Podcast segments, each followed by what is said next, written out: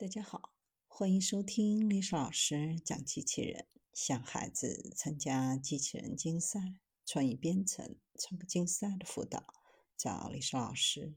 今天给大家分享的是克服地心引力，倒立在天花板上行走的机器狗。这只机器狗的名字叫 Marvel，虽然没上大荧幕，但它登上了最新一期的《Science Robotics》的封面。这只机器狗不仅可以模仿蜘蛛侠徒手攀岩上墙，还能克服地心引力，直接在天花板上倒立行走。在墙上遇到障碍物，还可以自动躲避。哇哦，这个名字起的确实很符合狗色。这矫健的身姿，就是机械狗的蜘蛛侠吧？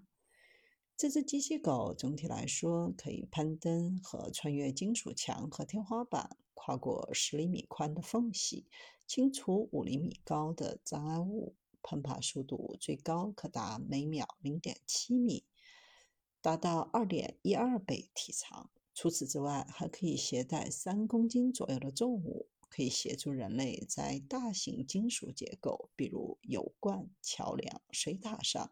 进行危险的维护工作，它是如何做到的呢？关键之一在于齿脚。机器狗的脚用了电泳磁和磁流变弹性体的组合。电泳磁是一种可以由电力控制生磁和消磁的磁铁，磁流变弹性体是一种含微磁颗粒的弹性体材料。施加磁场时，物理和机械性能都会发生改变。电泳磁的作用，根据需要对机器狗的脚进行磁化和消磁，使它能够停留在表面上，同时在迈出一步的时候释放。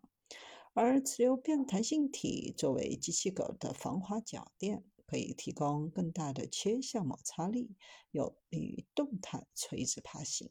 再加上特殊的踝关节反作用力设计，可以很好的防止机械狗脚滑或摔倒。关键之二在于运动控制。机械狗的控制器由三个子模块组成：一个用于提供机器狗行为的运动计划。一个用于跟踪身体的站立运动控制，还有一个用于齿脚的摆动和磁性分离。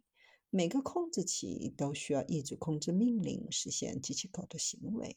这些命令可以由运动库或者人为提供。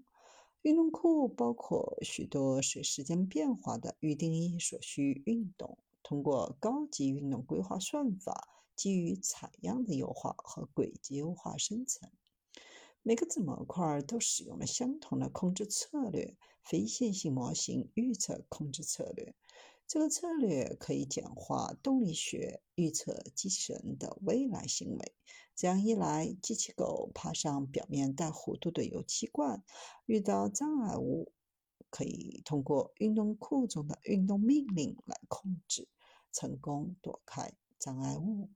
除此之外，机器狗还可以模仿猫在跳跃墙面之前测试表面的方式，在爬上墙之前，先用前腿测试是否稳定，再逐渐登上后腿。